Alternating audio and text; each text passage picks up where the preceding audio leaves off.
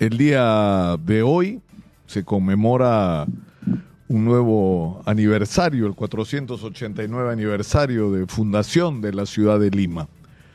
Y, nos encuentra en un momento realmente crítico, ¿no? Es decir, la, principal preocupación de los 10 millones 292 mil 408 habitantes que se supone que tiene la ciudad de Lima, creo que tiene más, eh, es el de la inseguridad. Es decir, estamos absolutamente agobiados por, por, por esta inseguridad que no nos permite vivir simplemente. Y no necesito describir lo que está ocurriendo porque todos lo estamos viviendo. Sería eh, reiterativo decirles a ustedes lo que ustedes ya saben. Eh, el problema es que junto con esta crisis de, inseguridad que estamos viviendo, Lima, que es una ciudad, eh, como dije, de más de 10 millones de habitantes, eh, según SUNAS, fíjense ustedes, tiene 635 mil personas sin un acceso directo al agua potable. Yo creo que son más. Eh, por otro lado, según las cifras del año 2022 de un reporte que publicó en su momento Ipsos, eh, había el déficit de vivienda, el déficit habitacional en Lima, solo en Lima, era de 520 mil viviendas. Yo creo que eran más.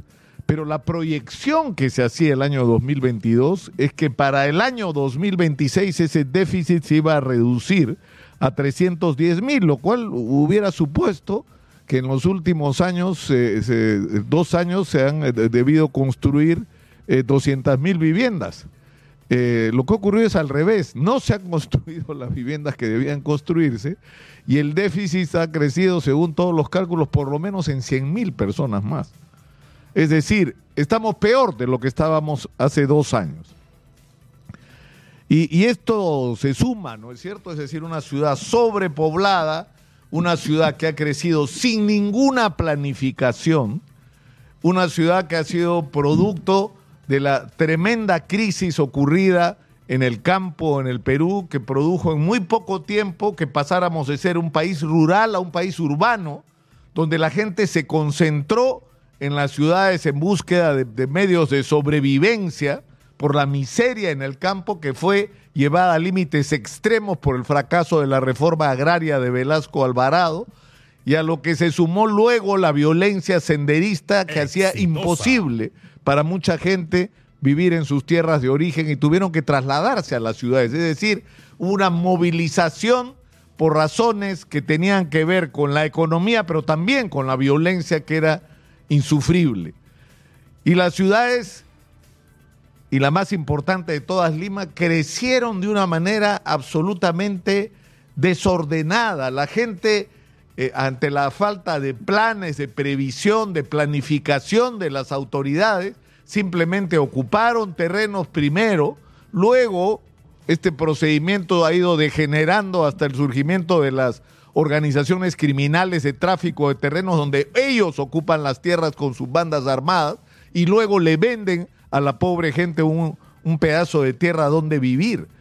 Pero este crecimiento sin ninguna planificación, insisto, no solamente ha supuesto un enorme desorden, sino ha supuesto que se ocupen áreas altamente vulnerables, con riesgos no mitigables, como dicen los especialistas, es decir, que si hay un terremoto, una inundación, esas viviendas no van a sobrevivir a la fuerza de la naturaleza y sin embargo viven cientos de miles de personas en estas condiciones, que como ya he dicho, muchísimas de ellas no tienen acceso al agua potable, no tienen acceso, por supuesto, al alcantarillado, no tienen una calidad de vivienda que se pueda considerar digna para, para un ser humano, no tienen pistas, no tienen veredas, no tienen conectividad, muchos de ellos no tienen ni siquiera acceso a la luz eléctrica, que es un bien tan elemental y tan básico.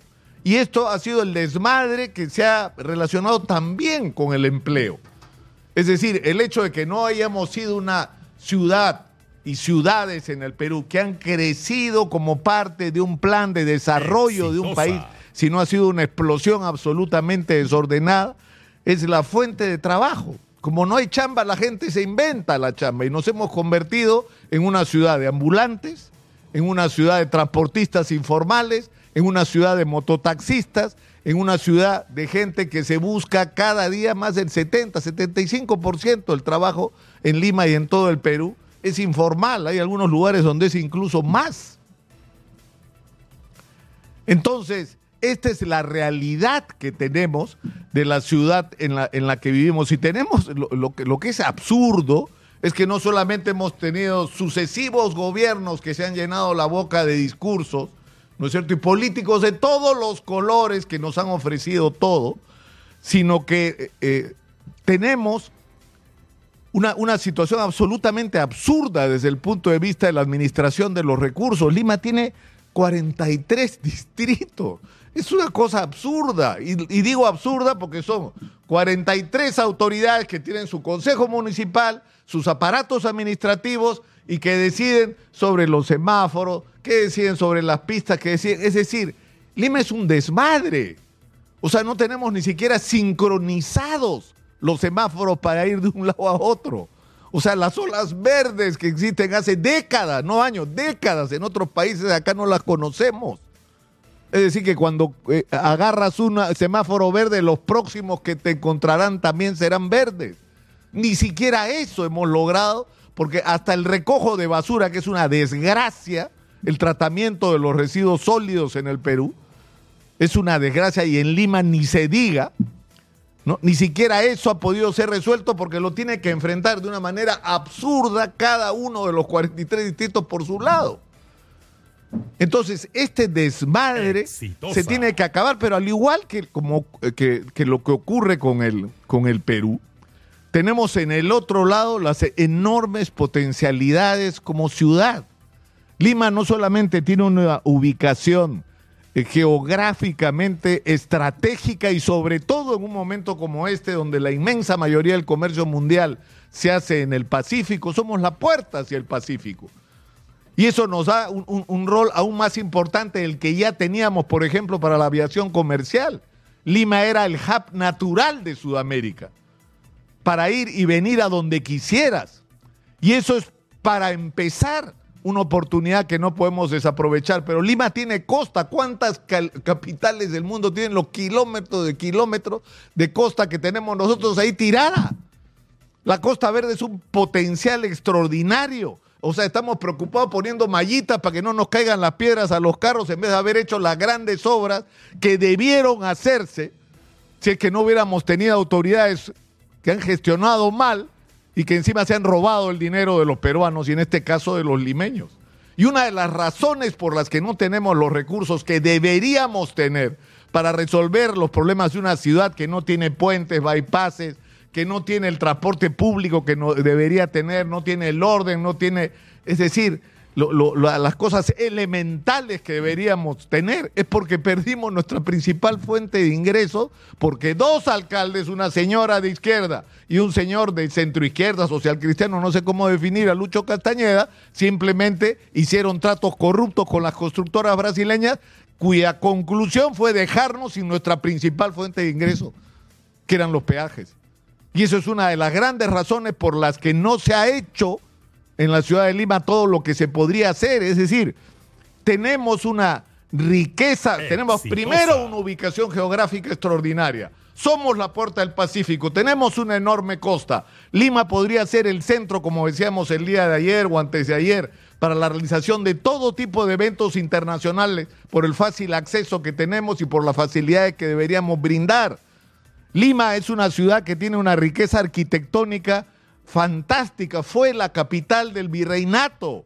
Lima ha sido durante siglos la ciudad más importante de Sudamérica y tenemos un patrimonio arquitectónico para mostrar. Pero además, Lima es la capital mundial de la gastronomía. De esta ciudad salen los mejores cocineros del mundo, somos un referente gastronómico. Hay gente que solo viene a comer al Perú, no viene a, a nada más que a comer y no estamos aprovechando estas oportunidades porque además no podemos ofrecer a los turistas una ciudad segura porque no la tenemos. No podemos ofrecer a los turistas una ciudad eh, eh, donde uno se puede desplazar eh, rápidamente porque nuestra infraestructura vial es una desgracia. No tenemos la calidad de servicios que deberíamos tener. Lima podría ser una potencia turística extraordinaria en este momento. Entonces yo creo que esta, esta oportunidad de, de, la conmemoración del aniversario tiene que servirnos para una reflexión sobre todo lo que hay que cambiar en relación a la ciudad de Lima. No solo hay que recuperar el dinero que nos robaron los brasileños de los peajes, sino también hay que cambiar el sistema de administración de la ciudad. Lima no puede seguir teniendo 43 administradores.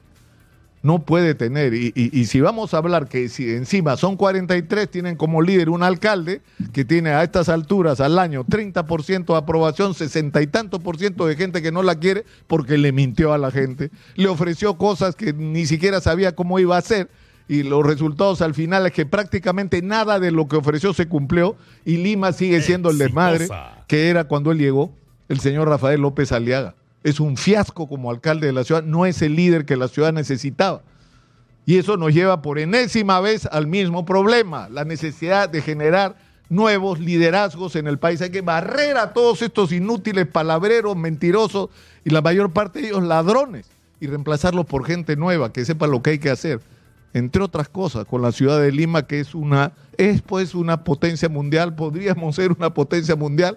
El problema es que no es Rafael López Aliaga el que nos va a llevar a convertirnos en eso que deberíamos ser, que podríamos ser, que tenemos en la mano la posibilidad de ser si tuviéramos gestiones adecuadas, gente honesta y con planes y objetivos claros de qué es lo que hay que hacer y con quién hay que hacerlo.